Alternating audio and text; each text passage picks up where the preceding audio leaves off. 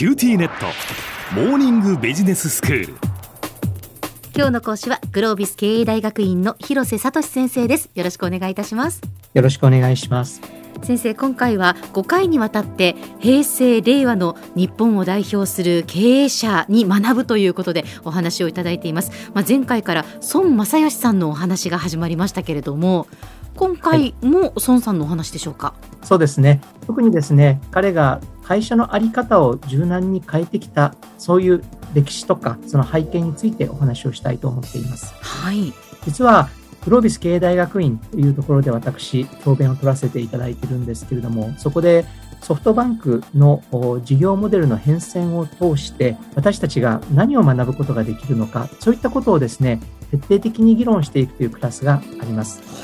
今日はですね、その中から少しだけお話をさせていただきたいというふうに思っています。はい。えー、ソフトバンクなんですけれどもね、実は非常に大きな特徴としてあるところがですね、これ、環境に合わせて会社の在り方を大変大きく変えてきているっていうことなんです。ソフトバンクという会社の歴史を整理すると、大きく4つのフェーズがあります。で、フェーズ0、一番創業期ですよね、の、いわゆるパッケージソフトの流通をしていた時代、その後、フェーズ1、えー、いわゆるこう株式公開をしてインターネットバブルの時代に M&A を活発化して事業を多角化していった時代。次のフェーズ2はですね、ブロードバンド事業、あるいはボーダフォンジャパンを買収しての通信事業、通信事業体として大きくなっていった時代。はい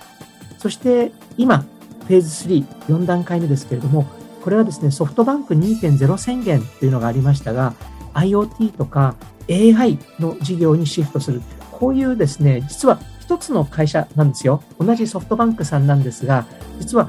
かなり違った会社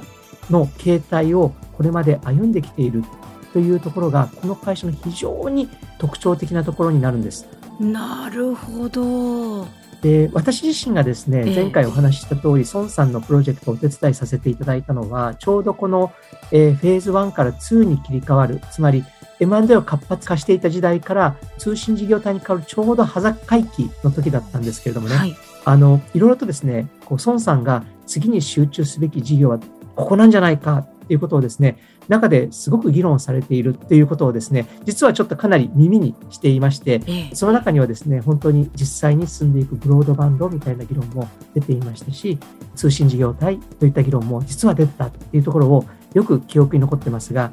面白いのはそれ以外のこともかなりおっしゃっていて結果的にはそれで選んで選んだものに全集中していたっていうところがこの会社の特徴なんじゃないかなと思います。そうなんですね。やっぱりこう何年も先の未来を見ながら次にどういうこうものが来るのかっていうことをこう考えながら選んでいくっていうことなんでしょうからね。はい。これね通の会社は過去成功してくるとその成功体験の延長線上に自分たちの姿を描こうとするんです。はい、だけれども孫さんの特徴的なところは今の自分たちっていうところを一回置いておいて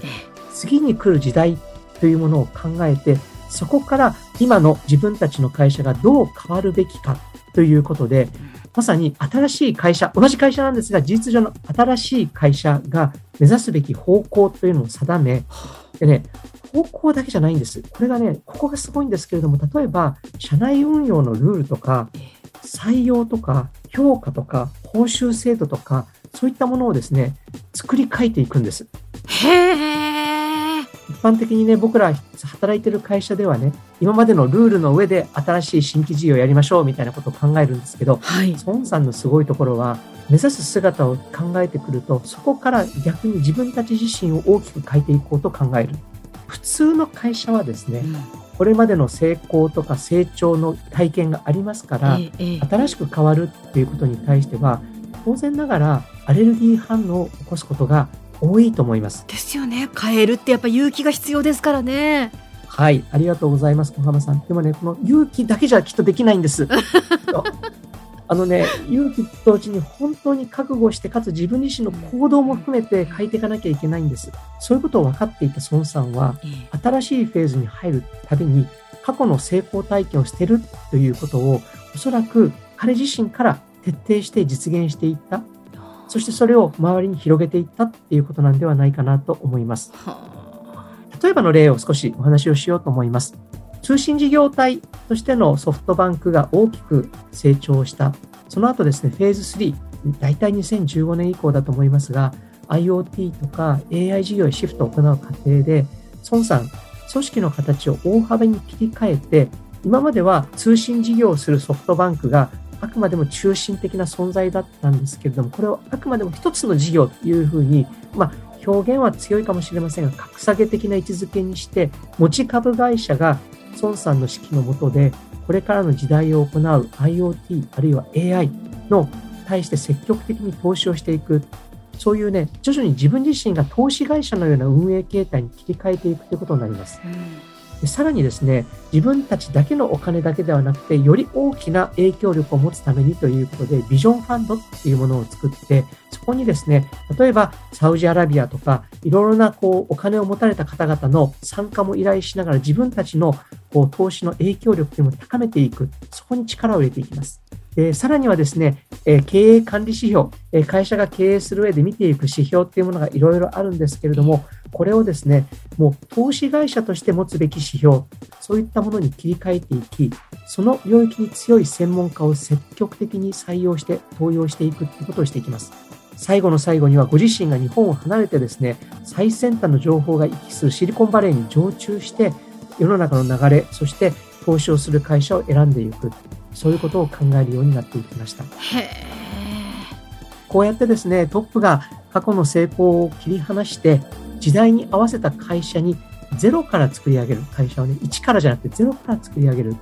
そういったことは、なかなか過去成功してきた日本の企業、あるいは社員から経営トップに上り詰めたような会社ではできない代物なのじゃないかなというふうに思います。では先生、今日のまとめをお願いいたします。はい。未来に向けて過去の成功を捨てて新しい環境に合わせて自分たちの箱、会社、ゼロから作り上げる、そういう覚悟とリスクを取る姿勢、そういう姿勢がソフトバンクさんが今もね、普通の日本の企業と違って成長し続け、スポットライトを浴び続ける大きな理由なんではないかと思います。今日の講師はグロービス経営大学院の広瀬聡先生でした。どうもありがとうございました。ありがとうございました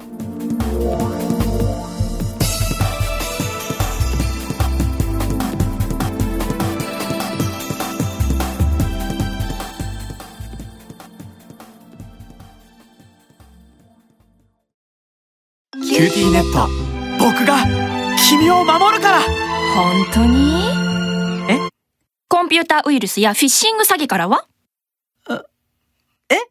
守ってくれないの？ BBIQ なら全部守ってくれるのに。セキュリティ5台まで無料。光インターネットの BBIQ。